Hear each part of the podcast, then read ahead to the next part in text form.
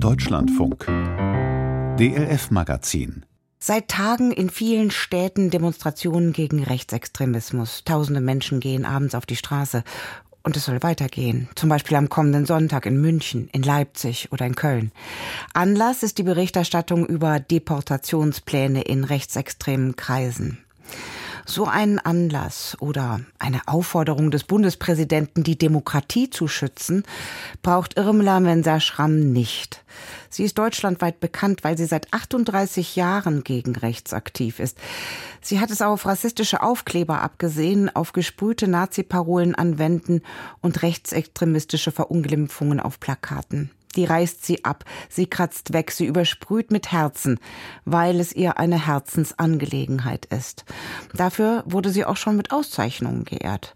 Aber es gab auch immer wieder Strafanzeigen und Gerichtsprozesse gegen sie, und sie fühlt sich da von der Politik und ihren Mitmenschen seit Jahren alleingelassen. Meinem Kollegen Thilo Schmidt hat sie mir davon erzählt, als er sie zu Hause besucht hat.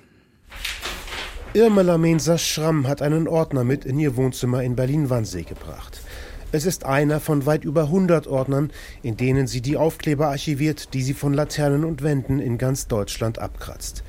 Das tut sie nun schon Jahrzehnte, seit 1986. Da war ich gerade hierher gezogen nach Wannsee und äh, der Haltestelle, wo Sie nachher wieder einsteigen, da war der Aufkleber, der forderte die Freiheit für Rudolf Hess.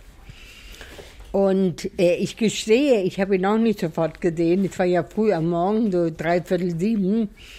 Und das hat mich furchtbar geschockt. Als sie von ihrer Arbeitsstelle, einer Schule für geistig Behinderte, zurück nach Hause kommt, hängt der Aufkleber immer noch an der Haltestelle. Da hatte sie schon beschlossen, ihn zu entfernen. Und dann das Gefühl, ah, mir ist jetzt niemand zuvor gekommen.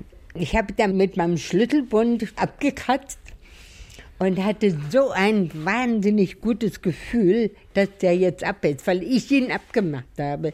Und das Bewusstsein, mit Nichttun kann man eben nichts erreichen. Dann ging sie etwas aufmerksamer durch ihr Quartier und merkte, dass ganz viele Nazi-Aufkleber an den Laternen hingen. Sie kratzte sie ab, dann wurden sie höher und höher geklebt. Und Mensa Schramm besorgte sich eine Leiter und kratzte wieder ab. Und irgendwann hörte der Spuk auf. Aber an einer Litfaßsäule entdeckte sie antisemitische Schmierereien. Sie erstattete Anzeige und die Polizei rückte an.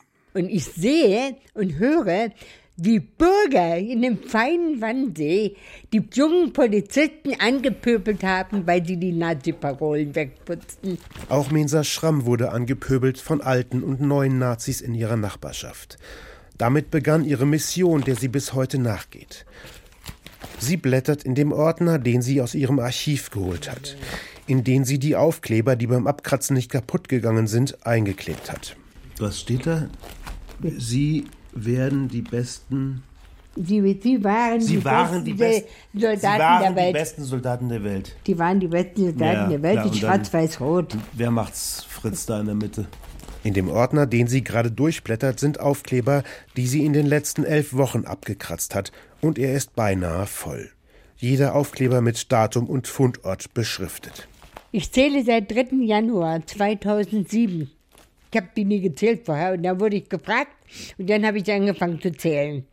Ich bin knapp bei 95.000, also 94.600 und äh, paar Einzelne. Nur Aufkleber oder auch Nur Aufkleber. Und Graffitis kommen noch dazu. Die kommen noch dazu, die Graffitis und die Nazi-Plakate auch. Ich habe oben einen ganzen Karton mit äh, Nazi-Plakaten auch, die ich abgerissen habe.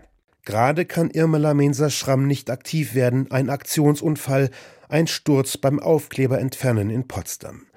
Ihre Einsätze sind aber schon vielfach dokumentiert, wie hier im Filmbeitrag der Deutschen Welle. Auch eine Sprühdose hat sie immer dabei, um rassistische Graffiti zu übermalen.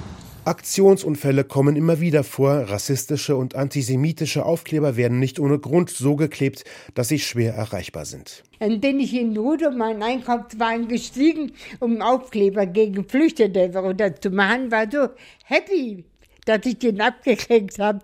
Und euphorisch, wie ich da war, wollte ich aussteigen und so dumm auch vorne raus. Der kippt um und ich wurde rausgeschleudert und habe mir dann die Schulter doppelt gebrochen. Fünf Knochenbrüche. Okay, das ist der Preis, den Sie zahlen. Ja, müssen. ja, ja, klar, klar. Aber ich habe mit Gehhilfen, mit Gips, mit Schiene, ich, ich habe immer weitergemacht. Es gibt Tage, die lassen Mensa Schramm nicht mehr los. Als sie an einem Abrissgebäude in Eisenach auf dem Schriftzug NS-Zone das NS mit einem Herz übersprühte, wurde sie von einer Frau aus der rechten Szene beobachtet und angezeigt. Es kommt in Eisenach zum Gerichtsprozess.